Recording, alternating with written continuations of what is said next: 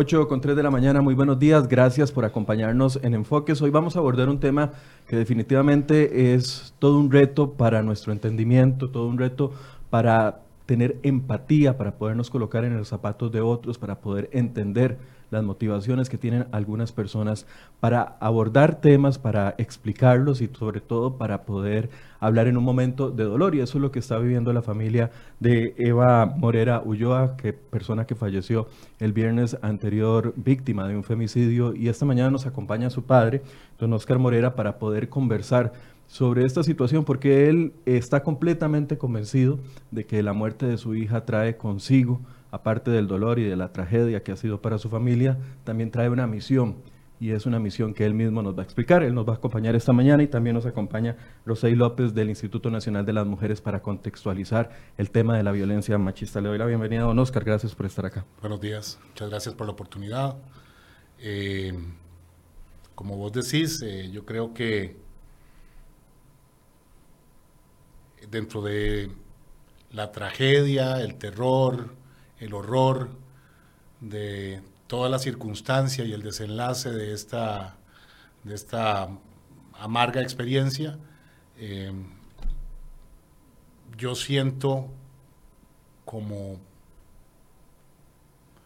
actor y testigo eh, dentro de toda, toda la dinámica que, que se dio, que me parece puedo aportar y puedo hacer algo para que esta situación eh, no, se, no se repita. No, no quiero ser tan optimista de pensar de que no se repita nunca más, pero sí quisiera pensar de que si llegamos a salvar a una sola chica, estaremos salvando un universo. Eh, creo que es importante también, eh, y esto es un consejo para todos, todos nos vamos a enfrentar en la vida a situaciones dolorosas, a situaciones en las que pensamos y sentimos que no hay eh, una luz eh, y nos embargan infinidad de emociones. Eh, hay emociones de dolor, emociones de terror, emociones de desesperación, emociones de enojo, emociones de, de venganza, pero de todo ese cúmulo de emociones que tenemos a nuestro alrededor, nosotros al menos tenemos la capacidad de escoger cuál emoción nos va a gobernar. Eh, esto ya se lo he dicho a otros colegas tuyos y, también lo he conversado mucho con mis amigos y mi familia.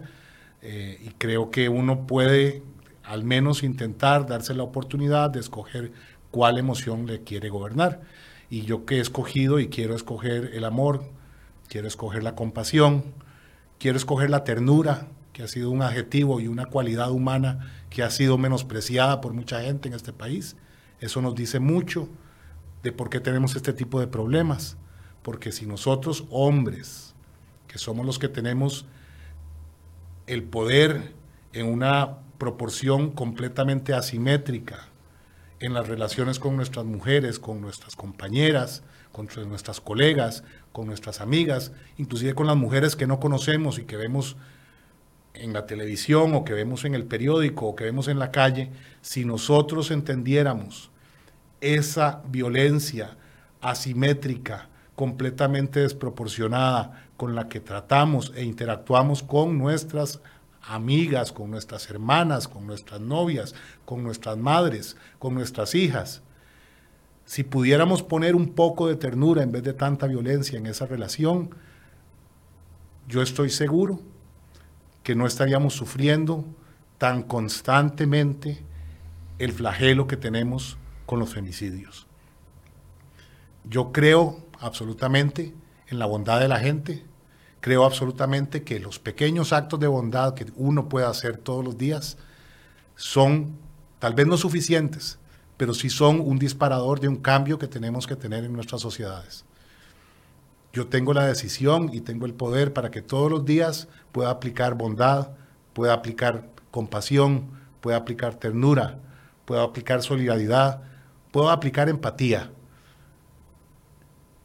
Si nosotros todos los días pudiéramos hacer esto, yo creo que nuestras sociedades se transformarían poco a poco. Nadie espera que el cambio sea absoluto, nadie espera que el cambio sea inmediato, porque es una situación compleja, es una situación que además está arraigada en la mente, en la educación, en los sistemas, en los modelos, pero las decisiones personales, individuales, de la gente buena, de la gente compasiva, de la gente cariñosa, pueden hacer una diferencia. Don Oscar, eh, tanto Eva como, pues, como la familia, como ustedes, es una familia que ha estado sensibilizada sobre el tema de la violencia doméstica, sobre el tema de la violencia machista, eh, y lo estaban viviendo en su propio hogar, eh, muy cerca de ustedes. ¿Cómo es que empieza este círculo que usted ha denominado un círculo de violencia que culminó lamentablemente con la muerte de Eva el viernes anterior? Un círculo de seis años, decía sí, correcto. Bueno, di, este, casi que lo, yo te comentaba ahora, les comentaba a los dos, realmente, y es algo que he hablado con otra gente también, es que si yo pudiera y tuviera las agallas de escribir un libro sobre la historia de principio a fin, la gente pensaría que es una ficción. Porque evidentemente, o sea, uno no se explica cómo una muchacha tan valiente, tan eh, consciente y además tan presente, tan de voz alzada, de actitud valiente y de actitud rebelde contra esta violencia, fue a terminar siendo víctima de la, de la misma violencia. Y creo que es que la complejidad y todos los elementos que interactúan en este tipo de relaciones son demasiado complejos. Pero no son solo demasiado complejos y pasa un poco por el tema de que yo estoy absolutamente convencido de que tenemos que empoderar a las mujeres. Estoy absolutamente convencido de que les debemos dar el poder para que ellas decidan sobre sus vidas, decidan sobre sus cuerpos, decidan sobre sus emociones. Pero también estoy absolutamente convencido de que si no logramos equilibrar el desbalance en la relación de poder entre hombres y mujeres, las vamos a exponer más a que sean agredidas, a que sean mancilladas y peor, lamentablemente, a que sean asesinadas, ya sea por gente ajenas a ellas que creen que tienen un poder absoluto y que tienen la, la capacidad de avasallar voluntades, de avasallar humanidades a partir de esa violencia y aún peor de gente que en vez de supuestamente ofrecerles seguridad, ofrecerles compañía, ofrecerles la capacidad de desarrollarse y crecer plenas y ser felices, termina matándolas. Ese, ese círculo, la familia estaba conocida de, eso que estaba sucediendo. Por supuesto. Eh, todo esto empieza, como, como te digo, hace seis años, eh, y entonces en, esa, en ese inventario de, de cosas que podían salir mal, que salieron muchas mal. Y digo, en esto no, no hay obviamente un afán de culpar a nadie ni de, ni de buscar culpables, sino más bien de, de, encontrar de qué manera esto se pueda remediar. Eh, este muchacho eh, ha demostrado a través de su vida, por la situación, que es otro tema de, conversación, digamos, o, o de, o de estudio y de, y de solución sobre todo. ¿no? yo creo que el estudio estéril no nos lleva a ningún lado si no encontramos soluciones. Pero este muchacho eh, demostró a través de todos estos años tener un comportamiento violento, un comportamiento irrespetuoso hacia las mujeres. Él tiene varios hijos con varias niñas. A Eva la aborda cuando tiene 14 años, o sea, esto es, eh, desde el principio era una relación impropia de un hombre que le llevaba 5 años o 6 años a una chiquita de 14 años nosotros en su momento, su madre sobre todo, Alina, que ha sido una mujer valiente, una mujer que todo el tiempo hizo y sigue haciendo todo lo que está a su alcance, a su corazón, a sus posibilidades como madre, como madre, porque una madre da todo por sus hijos para protegerla, pero sin embargo, en esa oportunidad al menos el sistema nos falló. Nos falló y luego también caemos en un absurdo legal en el que cuando Eva queda embarazada tiene 15 años y se supone entonces que una persona de 15 años, una niña de 15 años, ya debe ser capaz, según posiblemente un grupo de hombres, para tener un hijo en una relación impropia. O sea, yo creo que es momento y creo que este país siempre se ha distinguido sobre todo por ese sentido de la compasión, ese sentido de la solidaridad, ese sentido de ser un país avanzado, un país de mente abierta, buscando el bienestar social y general de nuestra gente. Y yo creo que eso es súper importante que lo rescatemos. perdón que lo interrumpa. ¿Dónde, ¿Dónde ve usted el fallo del sistema en el momento en que eh, queda embarazada con 15 años? Bueno, aquí hubo una discusión hace unos años acerca del, precisamente del, tema de las relaciones impropias. Y hubo caballeros en la Asamblea Legislativa. Y quiero decirlo muy claramente. Porque normalmente aquí, por un asunto que tal vez es de desconocimiento de la gente cómo funcionan los pesos y contrapesos de nuestra democracia, le echamos toda la culpa al Ejecutivo. Pero lamentablemente las leyes aquí se hacen y se, se crean en la Asamblea Legislativa. Es muy importante entonces que nuestros diputados y diputadas sean claras y sean claros y además que escojamos a la gente adecuada para la Asamblea Legislativa. Aquí hubo una discusión hace unos años y la compañera aquí del, INAMU, del INAMU, ¿verdad? Nos puede ahondar al respecto. Una discusión acerca del tema de, la, de, la, de, que era una relación impropia entre un menor de edad y un adulto. Eso inclusive dio para que se discutiera. Finalmente se aprueba una ley en donde se supone que una niña ya de 15 años puede tener una relación sexual independientemente. O sea, estamos, aquí limitamos a que, los, a que los menores de 18 años no puedan fumar. Limitamos que los menores de 18 años no tengan acceso al alcohol, que digamos que son las drogas legales. No pueden votar. O sea, abiertamente reconocemos que esta persona no tiene la capacidad para escoger un gobierno o no tiene la capacidad de eh, usar drogas legales. Pero sin embargo, pensamos que a los 15 años una niña sí está en capacidad de criar un hijo y tener una relación sexual con una persona que tiene una madurez, esperaría, normalmente no es así, porque más bien es lo contrario, o por lo menos que tiene una experiencia de vida que normalmente lo que, en lo que se refleja es en un poder desmedido para abusar de esta relación con esta niña. Y es en la Asamblea Legislativa donde se aprobó esta ley. Y es en la Asamblea Legislativa donde ponemos estas leyes. Otro asunto similar. Yo no entiendo cómo es posible que una persona, porque como este caso es tan complejo y tiene tantas aristas y tantos actores y tantas narrativas, ¿cómo es posible que una persona que se encontraba en un régimen de confianza fuera del sistema penitenciario, eh, ¿cómo es posible que teniendo antecedentes de ser un agresor familiar, sexual y físico, se le haya dado este régimen. Lo primero que deberíamos hacer y lo primero que, por ejemplo, en este caso el Ejecutivo podría hacer, la ministra de Justicia y el señor presidente, es firmar un decreto ejecutivo donde se excluya completamente del beneficio de la pena conmutada o lo que sea, no sé, yo no soy abogado, no puedo entrar en el detalle de los nombres técnicos. La pena alternativa. Sí, o, el beneficio de, casa por cárcel, o todas las cosas que nuestro sistema tiene para eh, a las personas que evidentemente después de un estudio serio se les pueda dar, pero esos tipos de beneficios deberían desaparecer absolutamente para cualquier agresor eh, doméstico, absolutamente. Usted, usted decía ahorita, bueno, que el sistema falló. Eh, si nos ubicamos hace cinco años, no estaba la ley aprobada en ese momento, la ley se aprobó posteriormente. Eh, y, nos decía el tema este de los eh, beneficios carcelarios.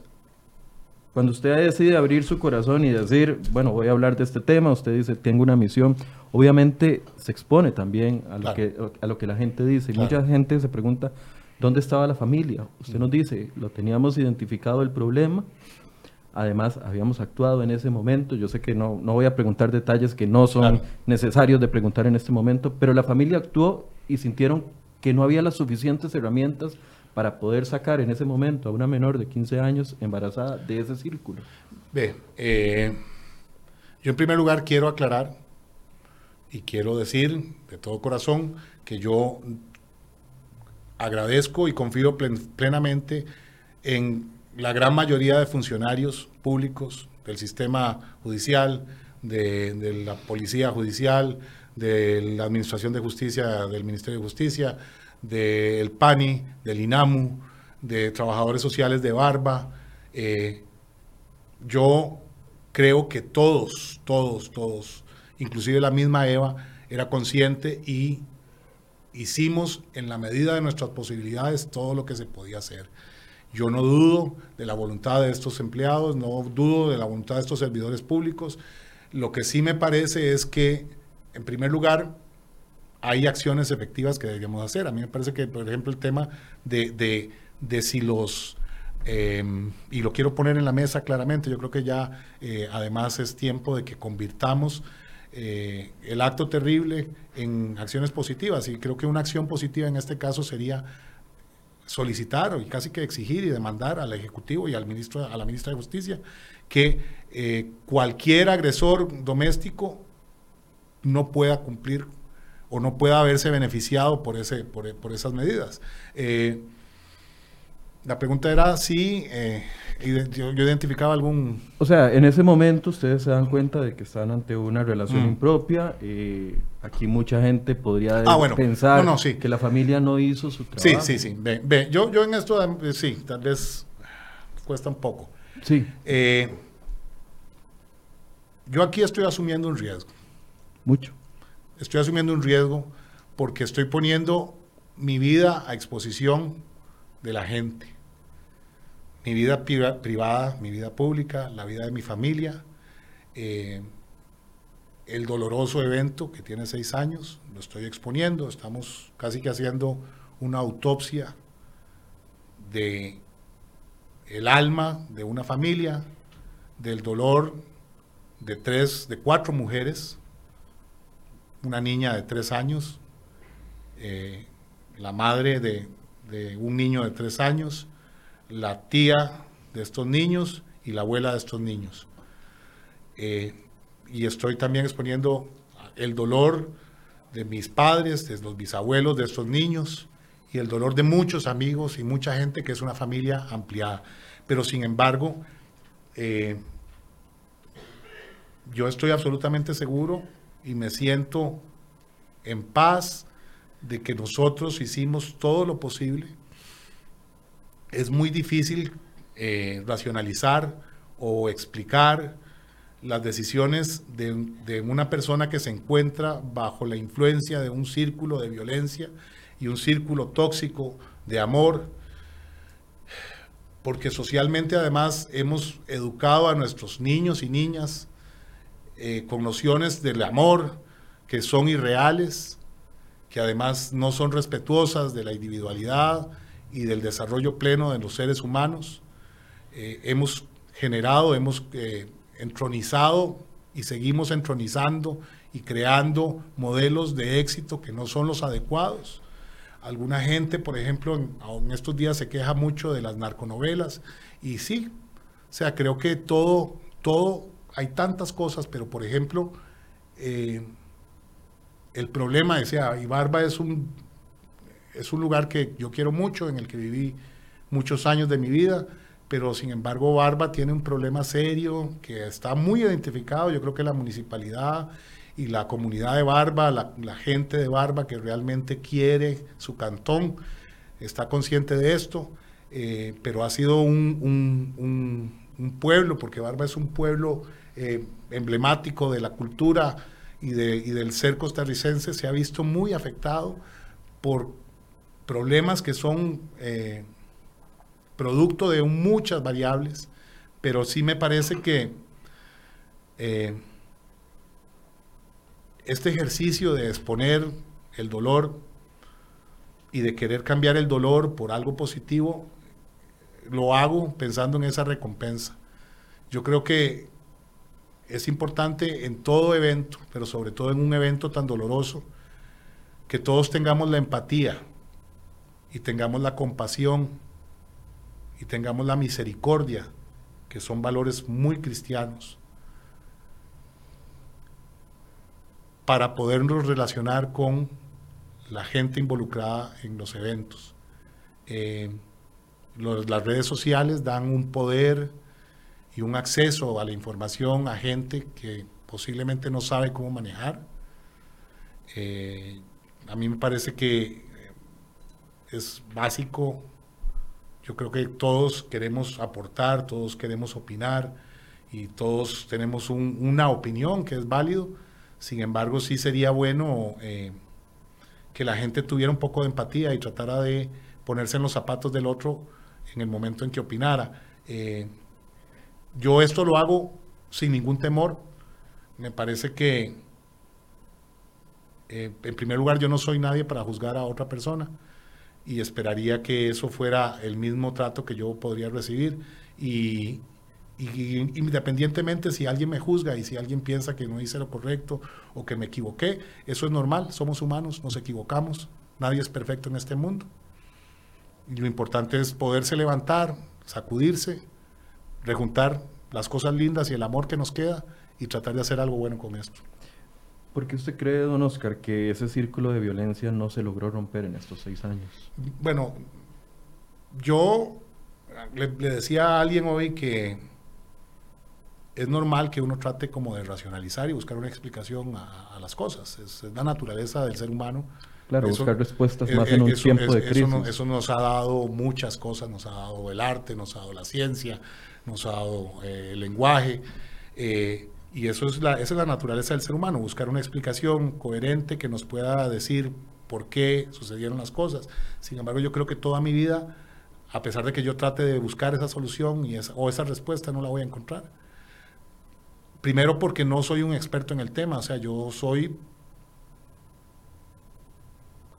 hasta cierto punto víctima de una circunstancia, en un grado de cercanía mayor o menor que cualquier otra persona en esta sociedad. Yo creo que la muerte de una mujer de manos de su pareja o su expareja es un evento que nos debería conmover a todos porque es algo que nunca debería pasar. Pero sin embargo, a pesar de esa cercanía a ese dolor, yo no tengo una explicación. Yo creo que en esto hay gente que estudia y que trata de encontrar una explicación porque necesitamos buscar una explicación o por lo menos necesitamos buscar alternativas, soluciones, mejorar las herramientas que tenemos. Y en eso eh, yo lo que sí quisiera es que la gente que con bondad, que con empatía, que con ternura y con cariño quiera aportar a esta causa, que lo aporte. Porque yo hago este ejercicio de transparencia, digamos, y de, de abrir el dolor Primero, para tratar de cambiarlo por algo positivo. Y segundo, porque lo que estoy buscando es una solución. Y estoy buscando, estoy pidiendo ayuda, estoy pidiendo ayuda de toda la gente que quiera realmente, desde su corazón, aportar algo bueno para esto. Porque yo estoy absolutamente seguro de que podemos hacer algo. Y lo puede hacer todo el mundo. No hay que ser un experto, pero sí creo que podemos, cambiando nuestras actitudes, sobre todo las actitudes de nosotros los hombres, podemos tener una sociedad mejor, porque somos nosotros los que matamos a las mujeres. Sí, ese es uno de los puntos que, abordando el tema de, la incomprensión, a veces que, que se da eh, por parte de, de, la gente que no tiene empatía o algunas personas que no tienen empatía o que se apresuran a, eh, a tomar partido o a juzgar de las situaciones de otros, pero cuando usted decide comenzar a conversar sobre este tema y a y a poner el, el, enfoque en la violencia machista y viviéndolo desde, desde, su propio hogar, uno se pregunta, bueno, los resultados ahora ya no se pueden cambiar, pero en retrospectiva, ¿qué, se tiene que hacer? Funcionaron, ya usted nos dijo dos puntos que se tienen que hacer, funcionaron las medidas de protección que, que tuvo Eva en su momento, eh, la complejidad de que al mismo tiempo la persona fuera el padre del niño obligaba a una cercanía que tal vez ni la misma familia estaba de acuerdo. Es correcto. Es correcto, pero bueno, eh, obviamente yo creo que esto nos debe servir como, como un ejercicio de reflexión de qué cosas se pueden mejorar. Yo he hablado de algunas, eh, eh, digamos, pienso también, y lo siento, no sé, obviamente esto es, puede estar permeado un poco por la situación de dolor y todo, pero yo creo que una persona que se encuentra en un círculo de violencia, eh, no cuenta con las herramientas adecuadas al final, a pesar de estar consciente absolutamente. Tal vez no cuenta con las herramientas emocionales adecuadas para poder romper ese círculo. Eh, yo pongo una analogía que tal vez pueda ser un poco ingrata y no quisiera ofender a nadie con esta analogía, pero eh, en el caso de que alguien tenga una tendencia suicida y que haya hecho algo para atentar por su propia vida, las autoridades de salud y la familia y el gobierno inclusive interviene de una manera drástica para confinar a esa persona de una forma de que no pueda en ese evento, sabemos que no es que posiblemente haya una crisis y que durante algún tiempo esa persona tiene que estar en algún tipo de observación y de cuidados que son extraordinarios para que esta persona no se quite la vida. Con esto, por favor, no quiero que entiendan o que piensen que yo creo que las mujeres están buscando la muerte, jamás. Pero sí creo que no, no logramos entender el tipo de acompañamiento que, se requiere. Yo lo que creo es que sí deberíamos tener herramientas a disposición de las familias, de las instituciones, para que podamos asegurar de una manera más drástica que ese contacto no se dé. Y lo más sencillo en este caso es lo que habíamos hablado, o sea, debemos, los casos de violencia doméstica deberían ser tomados con la seriedad del caso. ¿Qué pasa? Y tal vez aquí la compañera nos, va, nos puede hablar más de eso. Son miles de denuncias que se reciben de violencia doméstica en los tribunales. Miles. ¿Qué hacemos? ¿Cómo hacemos? En primer lugar, ¿cuántas cárceles vamos a tener que construir? ¿Cuántos juzgados vamos a tener que abrir? ¿Cuántos abogados, cuántos trabajadores sociales, cuántos psicólogos ocupamos para poder cumplir con la demanda que tenemos ahorita, la necesidad urgente que tienen eh, la mayoría mujeres, porque hay que decirlo muy claramente, mujeres que se encuentran asediadas por esta violencia? Es imposible. Y es claro que la, la, reacción normal de cualquier ciudadano es esperar que el gobierno le dé una solución, porque parte del pacto social es que yo confío de que el gobierno me va a proteger, sobre todo en este tipo de casos. Pero yo entiendo que el gobierno está completamente desbordado. O sea, la institucionalidad en general está desbordada. Entonces, ¿qué nos queda realmente? Nos queda educar. Nos queda educar y nos queda cambiar un paradigma. Entonces, nosotros tenemos una construcción social una construcción de nuestras relaciones que está enferma. Porque de los miles de casos que llegan a los juzgados, obviamente no todos van a, van a terminar así, pero sin embargo, cada caso de estos implica el dolor de un ser humano que está siendo abusado, que está siendo mancillado en su humanidad. O sea, esto es una cosa que va más allá de que seamos hombres o mujeres, es, es negar la humanidad de un ser humano. Pero sí tenemos que reconocer que en la mayoría absoluta y abrumadora de los casos, los que mancillamos la humanidad de ese ser humano somos hombres. Y yo no me explico por qué tenemos que tener una masculinidad tan frágil que ni siquiera podemos aceptar que esto es una realidad. ¿Cómo es posible que existan hombres diciendo, ah, pero es que hay mujeres que matan hombres también? Por supuesto, somos seres humanos, pero vemos que la desproporción de poder, la desproporción de violencia, la desproporción de terror está en contra de las mujeres. ¿Y qué estamos haciendo al respecto? Nosotros como hombres. Vos y yo somos hombres. Vos has estado en una conversación, como yo he estado en una conversación, inclusive he participado en conversaciones en una mesa de tragos. ¿Cómo tratamos a las mujeres? ¿Cómo hablamos de nuestras compañeras de trabajo? ¿Cómo nos referimos a las muchachas, a las fotos que nos mandan en grupos de WhatsApp?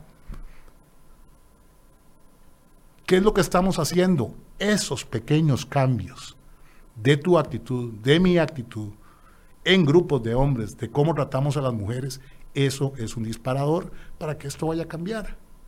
Porque en el momento en que nosotros, hombres, no toleremos la violencia hacia las mujeres, porque esto es violencia, es tratar a un ser humano como un objeto, es pensar que nosotros tenemos poder absoluto sobre ese objeto.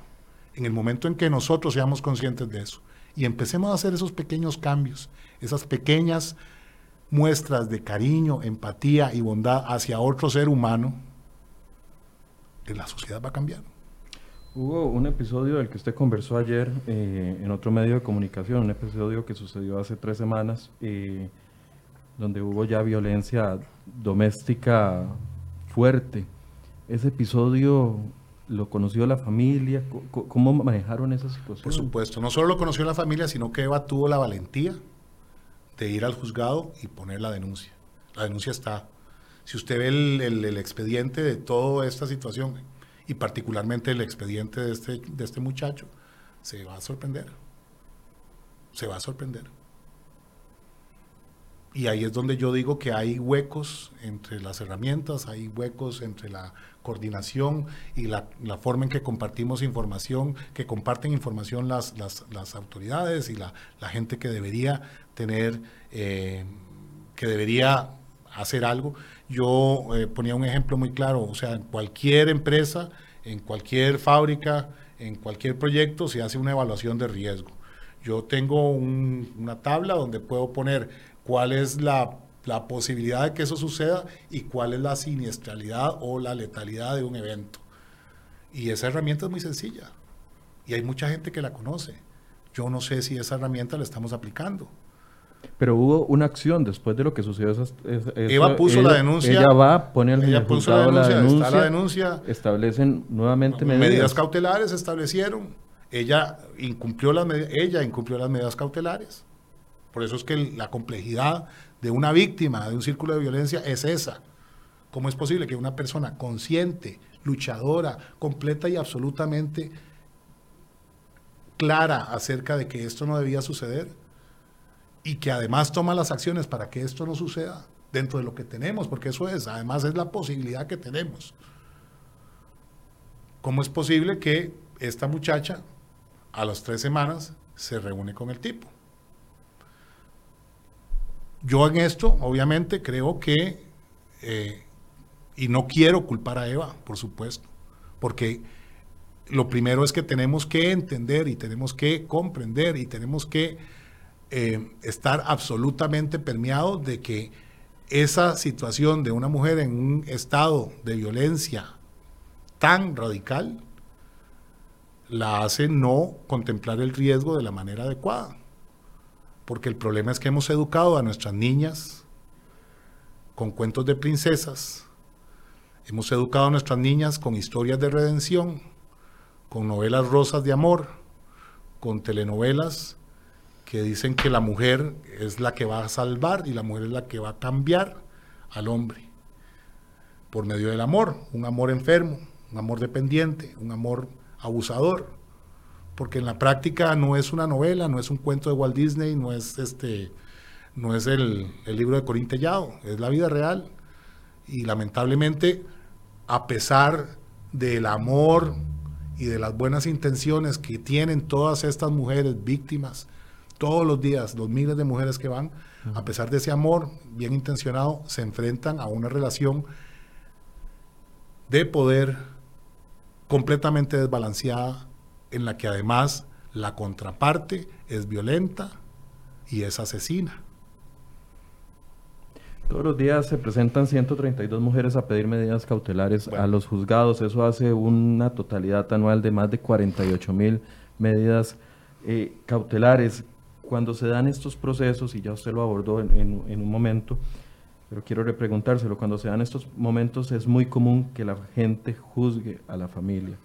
Pero ¿dónde está esa autocrítica que hay que hacer de cómo estamos criando, no solo a las mujeres para que estén más fortalecidas, sino también a los varones para que estén enfocados como tiene que ser en cuanto a su relación con el sexo opuesto. Claro. Eh, o el mismo sexo, porque la violencia es un problema que abarca todo. Sí, sí. Eh, es un poco lo que hablábamos. O sea, obviamente uno ante un acto de esta naturaleza lo que quiere encontrar es, un, es una explicación el proceso de encontrar una explicación obviamente va a pasar por encontrar un culpable. Eh, socialmente inclusive, porque vamos a ver, es, es como el rabo de la bestia. Obviamente el culpable va a ser la mujer. ¿Cómo es que esta muchacha, con todo lo que pasó y con todo lo que sabía, estaba ahí con ese hombre? Ese es el rabo de la bestia. ¿Qué sigue en el rabo de la bestia? Ah, es culpa de la mamá. ¿Cómo es posible que la mamá lo dejara haber andado con ese hombre y que no sé qué? Eh, eso es parte del rabo de la bestia. Ah, no, es culpa del papá, porque si él hubiera sido un hombre de verdad, va y manda a matar a ese mae. O sea, a mí me pasa eso y yo voy y mato al mae. ese es parte del rabo de la bestia. Pero ese es el rabo de la bestia. ¿Quién realmente le está poniendo el cascabel a la bestia? ¿Quién realmente está tratando de amaestrar esa bestia? Porque es muy fácil verse el rabo, pero ¿quién se ve en el espejo? ¿Quién se está viendo en el espejo? ¿Cuántos de nuestros actos, cuántos de nuestras formas de relacionarnos con mujeres hacen que este patrón sea posible? Voy a, incorporar a la conversación porque ya lo habíamos eh, anunciado. Aquí se encuentra con nosotros Rosey López del Instituto Nacional de las Mujeres. Eh, bueno, una historia eh, que definitivamente nos pone a reflexionar a todos, Rosey. Sin duda alguna, yo quiero reconocer el valor de Oscar de, como bien lo decía usted, de exponer su situación personal y que esto permita pues una conversación y espacios donde uno pueda retomar esto desde otro lugar, pues uno se dedica a esto y atiende esto cotidianamente, pero sin duda alguna quienes viven las situaciones ah, más de cerca, que son los familiares y las mismas mujeres que viven violencia, eso no, no tiene precio en el sentido de poder, ¿verdad?, tener la presencia de Oscar acá y conversando de estos temas. Ahora, eh, romper esos círculos de, violencia. Eh, perdón. Gracias. No, yo gracias a ustedes porque son las valientes y son las que están en la línea de fuego y yo con todo mi corazón me pongo al lado de ustedes. Bienvenido. Decía don Oscar eh, dos cosas muy ciertas. Uno es la lectura que se hace del exterior, por qué la muchacha hizo A, B, C o D, por qué volvió si tenía medidas cautelares. O sea, esa es la lectura fácil, el, análisis fácil que se puede sacar. O dónde estaba la familia. Pero romper un círculo de, violencia es algo muchísimo más complejo que eso. Desde luego, yo, yo quisiera primero señalar que... Eh, siempre cuando ocurre un evento de estos es muy fácil ver a la afuera, ¿verdad? Y señalar a la familia o a la mujer cuando creo que la tarea que nos toca es vernos a nosotros mismos y a nuestras propias familias. Yo creo que papá y mamá siempre hacemos el mejor esfuerzo. Lo que pasa es que el mejor esfuerzo lo hacemos con las herramientas que cada uno tiene y entonces eso es lo que de esa manera acompañamos a nuestros hijos e hijas en la vida. Y ese trabajo de tener herramientas emocionales, como lo decía Oscar, es una tarea de todos y todas. O sea, realmente no nos instrumentan a lo largo de la vida a hombres y mujeres en esas herramientas emocionales para eh, relacionarnos de manera distinta. Y entonces, eh, sin querer queriendo, ¿verdad? Este, heredamos a nuestros hijos y a las futuras generaciones este, la forma en la que también nosotros nos relacionamos. Y entonces es muy fácil decirle a los chicos y a las chicas, no hagan esto, pero mi vida cotidiana y mi práctica como persona es otra. No estoy queriendo decir con esto que ese sea la historia de Oscar y su familia, pero es que es la historia de todos, digamos, no es la mía, es la suya, porque la forma en la que nosotros aprendemos a relacionarnos de esa manera es como también los chicos y las chicas van a aprender. Y otra cosa que se señaló es que también ahora los chicos y las chicas tienen acceso a muchísima información, ¿verdad? Y cualquier cosa que quieran saber simplemente la googlean y la encuentran. Pero también hay una cuestión que hay que trabajar mucho con ellos de cómo integramos esa información que aprendemos, porque es una cosa de, de, de, leer y ver muy rápido, pero cómo integramos eso y cómo lo hacemos valer, digamos, para nosotros mismos, ya sea que sea una información que me ¿verdad? Que me, que me aporte o, que no, ¿verdad? Porque podría ser cualquier cosa lo que los chicos se pueden encontrar. Y en esto que usted decía de cómo romper un ciclo de violencia es muy complejo porque hay una sinfín de aristas que hay que considerar y que cada caso es muy particular, ¿verdad? En el caso de Eva, probablemente hubieron situaciones muy específicas en esa familia que se dieron y que detonaron la situación, pero la mayoría de las veces tiene que ver con el hecho de que en la gran mayoría de los casos las mujeres comparten la paternidad y la maternidad con, de sus hijos e hijas y entonces ahí tenemos que entender que hay una relación que va a estar para siempre. O sea, como hombre y como mujer yo puedo tomar la decisión de terminar una relación con alguien, pero si ese alguien resulta ser el papá de mi hijo, yo tengo que lidiar con eso el resto de mi vida y el resto que tenga la vida de mi hijo mi hija. Y es muy complejo porque ahí también hay una serie de mandatos, ¿verdad? Y además derechos de ambas partes de vincularse con los hijos y las hijas. Entonces, Ahí hay un asunto de que siempre va a mediar, y como lo señalaba Oscar, un asunto de poder, porque siempre va a haber un asunto en el cual el otro pueda de alguna manera aprovecharse del lugar que tiene en esa relación para decir, bueno, esto es mío. Y la generalidad de las veces en las relaciones de pareja, los hombres creen que los hijos y las hijas son de él y, y la mamá también. Entonces, cuando, cuando las mujeres, aún de, tomando la decisión de separarse de ellos y buscar otras relaciones, este, eh, eh, eh, avance en ese camino, ellos y estos hombres que generalmente creen que quienes son de su familia o de su círculo más cercano son sus pertenencias, no lo va a permitir. Entonces, aún sin ser pareja, hay situaciones que detonan la muerte de mujeres precisamente por el hecho de que ella tal vez ha querido salir de ese círculo, pero el otro no se lo permite porque no va a considerar que esa persona salga de su, de su, de su círculo de control, ¿verdad? Y de poder. Entonces, lamentablemente, entonces ahí es donde tenemos hombres donde, donde no tienen la posibilidad de decir más que, y creo que esto es un cliché, pero si no es mía, no es de nadie. ¿verdad? Y entonces activan eh, eh, eh, el matarla porque es imposible para ellos reconocer que ya como mujer no la tienen, aunque como madre van a compartir ese chico y esa chica por el resto de su vida, pero no lo puede entender así. Ahora, lastimosamente, bueno, la, situación que, que, acaba con la vida de Eva también ha acabado con la vida de otras 10 mujeres en este año, y aunque la cifra es una cifra digamos, menor a la que se había presentado el año pasado. Son más de 300 en 10 años. Exacto, pero igual, aunque fuese una sola persona, demuestra la necesidad de hacer cambios radicales en la forma en cómo estamos criando nuestros hijos y cómo estamos proyectando nuestros pensamientos con respecto a terceras personas.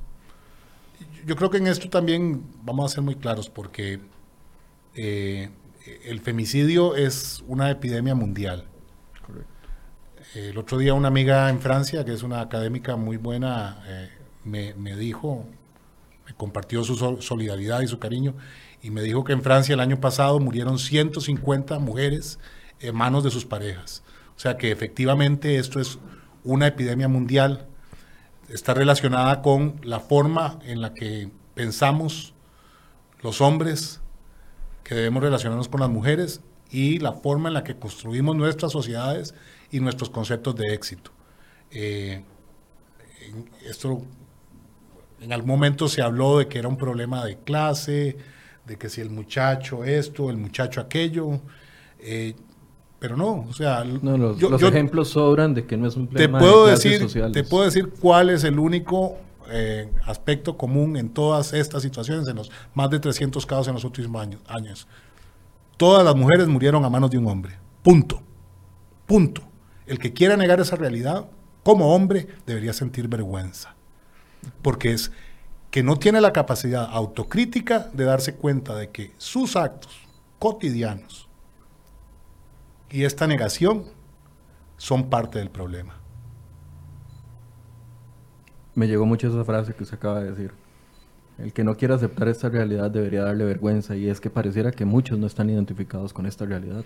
Es muy, muy complejo, o sea, es una construcción social, es una cosa eh, que tiene miles de años. O sea, si, si, si, uno estudiara la historia de la humanidad y la sociología de la humanidad, eh, la forma en que se construyeron las sociedades y las civilizaciones tiene mucho que ver con esto. O sea, es, es, es un tema muy complejo, pero eh, el ser humano es un, es, un, es, un ente plástico, las sociedades son plásticas. Nosotros debemos evolucionar, debemos cambiar, debemos de, buscar la manera de mejorar siempre. O sea, no podemos quedarnos en este, ideas y en conceptos o, o, preconcepciones que tienen más de 2.000 años o más de 3.000 años o más de 10.000 años. O sea, esto empieza con la agricultura, o sea, vamos a hacerlo, a ponerlo así de claro, o sea, en el momento en que la mujer perdió la capacidad de este, ser tan productiva como el hombre, es un problema de, medios de producción, de acceso a la riqueza, es de acceso al crédito en estos días, o sea, todo eso se, se, se, traslapa, venimos desde una situación que viene de hace miles de años, donde limitamos el poder de la mujer porque era un estorbo para la casa, porque era un estorbo para la agricultura, porque entonces el único fin práctico que, se que le encontramos a la mujer era reproducir hijos. Entonces, ¿qué pasó? Todo eso sigue permeando Y la única forma en que eso deje de permear es primero ser consciente, o sea, yo si tengo un problema, el primer paso para salir de ese problema es ser consciente de ese problema, poderlo verbalizar, poderlo interiorizar, pero lo segundo es convertir esa conciencia en acciones.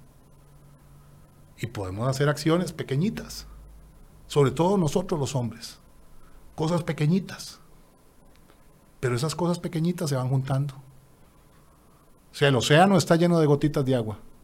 Todas las gotas son diferentes, pero el océano es uno solo. Entonces yo creo que es importante darnos cuenta de dónde vienen estas cosas. Entiendo que usted siempre ha estado o siempre ha estado sensibilizado con el tema del feminismo, con el tema de, de, la igualdad de las mujeres y todo este esta largo debate que se ha tenido durante muchos años en, el país y, cuando uno ve las reacciones eh, es difícil de entenderlas. ¿Cómo, lo, cómo siente que, que lo cambia en este momento? Porque al verlo usted en este momento tan entero, por así decirse, sé que obviamente está pasando su luto, uno trata de explicarse de dónde saca esa fuerza que usted está demostrando en este momento. Bueno, eh, nosotros como familia yo me divorcié, pero es mi familia. O sea, yo a Lina la sigo apreciando y la sigo queriendo con el cariño que le puedo tener a, una compañera, porque sigue siendo una compañera y siempre va a ser la madre de mis hijos. Un poco lo que se hablaba, ¿verdad? Que mm. debemos buscar ese tipo de relación de una manera, de desde un afecto y no desde un rencor. Yo creo que tenemos que enfocarnos en lo positivo, por ejemplo y eso es parte también del resto. Nosotros como familia hace unos años pasamos por una situación traumática también. Eh, uno en estas situaciones es un náufrago, eh, trata de sobrevivir, de aferrarse en lo que tenga a mano. Eh, aquel proceso que sigue siendo doloroso y que va a seguir en mi corazón toda la vida, posiblemente no tome las, las, las, las decisiones adecuadas o las más sanas. Y yo creo que la experiencia dura, el aprendizaje duro de ese proceso me ha ayudado en este otro.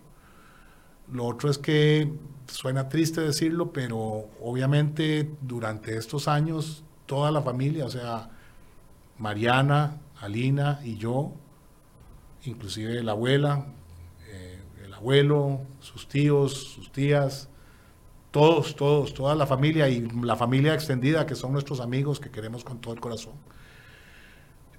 Todos teníamos eh, muy, muy presente o tal vez muy escondido el miedo de que esto fuera a pasar. Era el terror de que esta situación iba a desencadenar en esto, que íbamos a tener este desenlace. Entonces,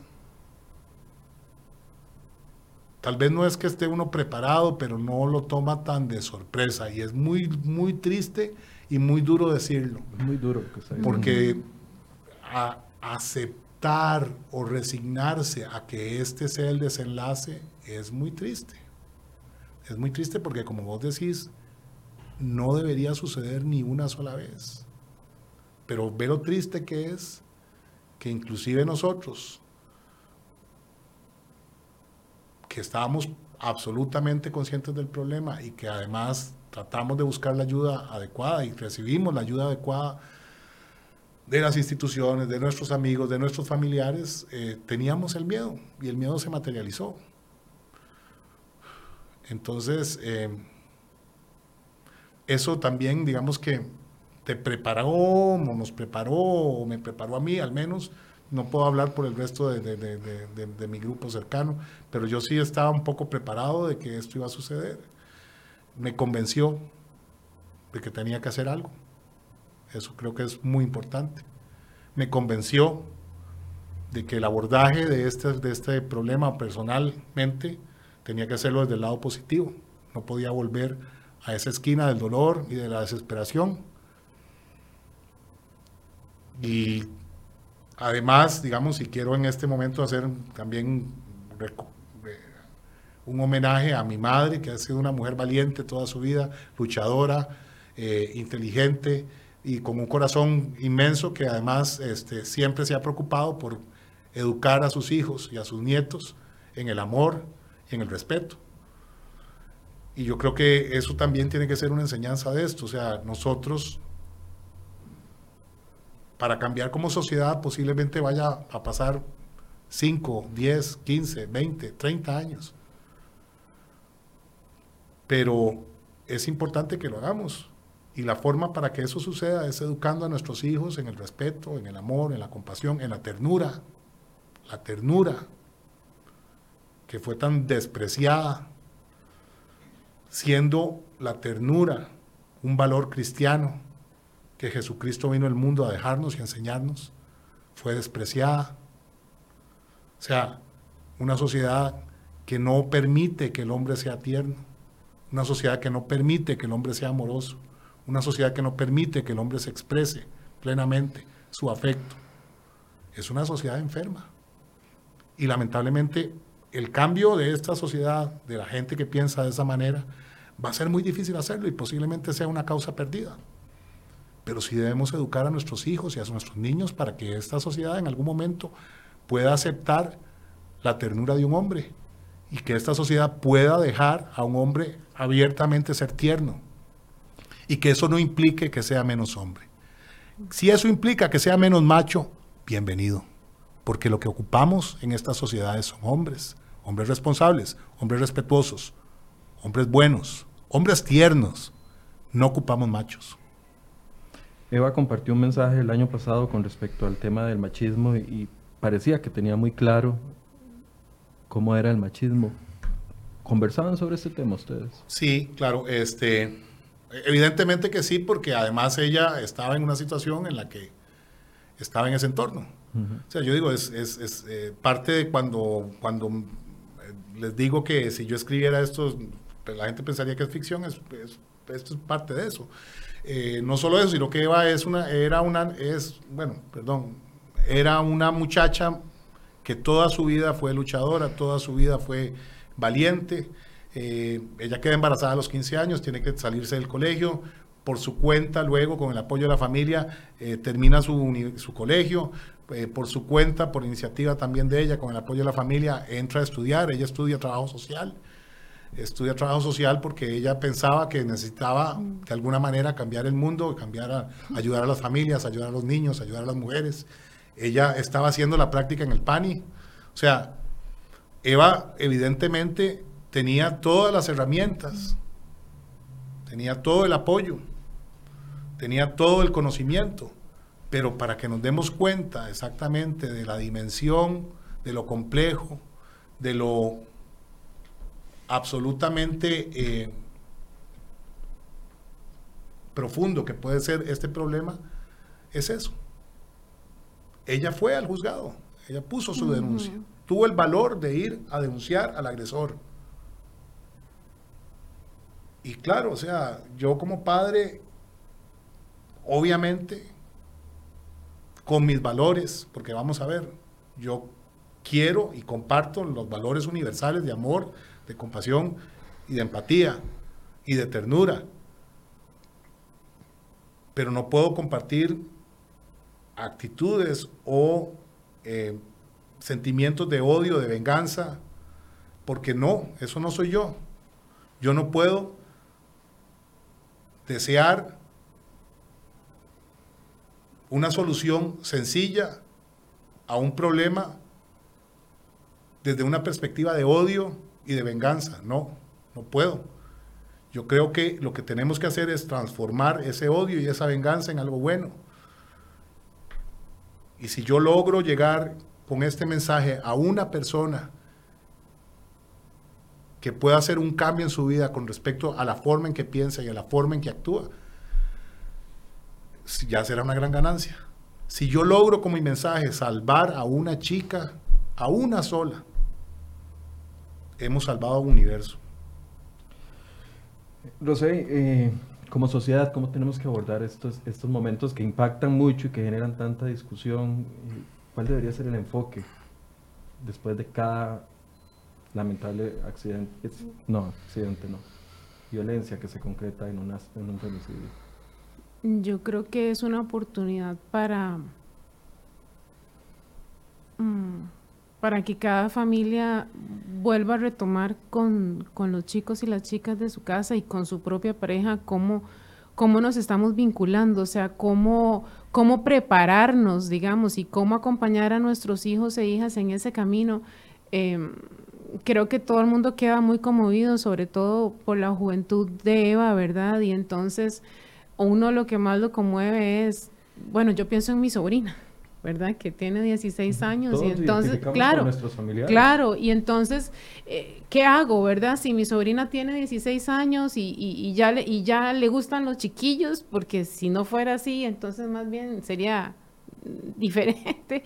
Entonces, este, es una oportunidad, creo, si se quiere ver así, para retomar esas conversaciones con los chicos y las chicas y, y, abrirnos con ellos y, tener un espacio de conversación sobre acercarnos a ellos, porque justamente también ahora hay un tema de cómo, del tema de la convivencia y de cuánto compartimos con ellos y saber qué les gusta, qué no les gusta, qué están haciendo, con quién se están relacionando, eh, qué están haciendo con su vida afectiva, están teniendo relaciones, cómo las están manejando, porque yo creo que en este asunto también tiene que ver con un tema de cómo manejamos la sexualidad, cómo nos acercamos al otro, cómo estamos construyendo los vínculos. Entonces, yo creo que es súper importante que en este momento podamos darnos la oportunidad de que esto, si queríamos un pretexto de pronto para preguntarle algo al chico o a la chica porque nos preocupa una actitud que esté teniendo de consumo, de intento, de idea suicida,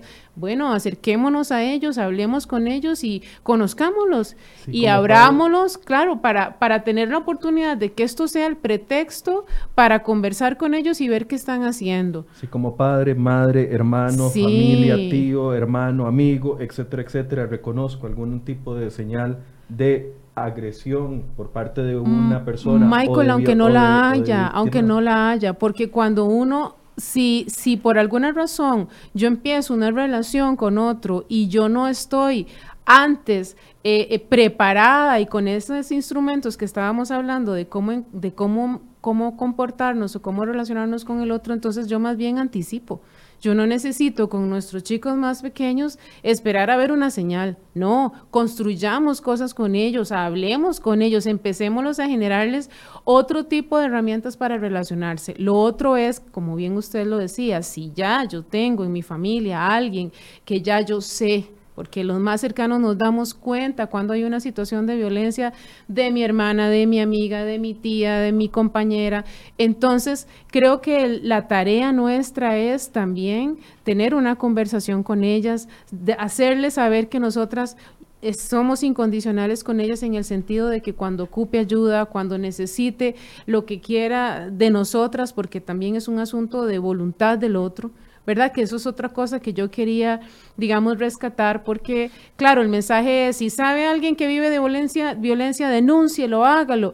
Claro que sí, lo que pasa es que es muy importante que así como es necesario retomar o iniciar o continuar el trabajo que hemos estado haciendo con los chicos y las chicas y también con hombres en relación de cómo ser, ¿verdad? O desarrollar una masculinidad distinta, nosotros también tenemos que continuar con el trabajo que hemos estado haciendo con las mujeres de también poder ellas poderse ver de manera distinta y empezar a tomar decisiones por sí mismas, este, de estar mejor y entonces es, bueno, acompañarlas, hacerles saber cuáles son los recursos que tenemos, que efectivamente pueden ser más efectivos o no, pero los hay, que son los juzgados, que son las oficinas de atención, que es el mismo INAMU, ¿verdad? Que hay trabajadores sociales, psicólogos, psicólogas en diferentes instituciones que nos pueden dar herramientas.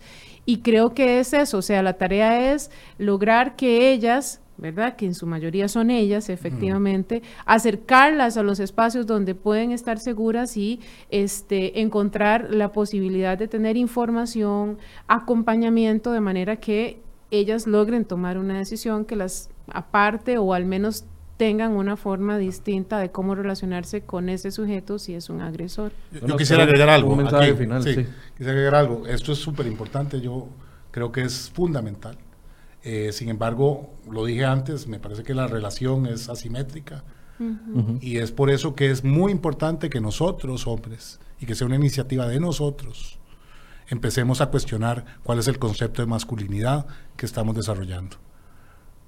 Tenemos que cuestionarlo, tenemos que hacer grupos, tenemos que conversar, tenemos que intervenir, tenemos que parar actitudes machistas dentro de los grupos de hombres, porque ahí es donde empieza todo. Y yo creo que es importantísimo que nosotros asumamos, primero, seamos conscientes del problema y segundo, que asumamos esa responsabilidad.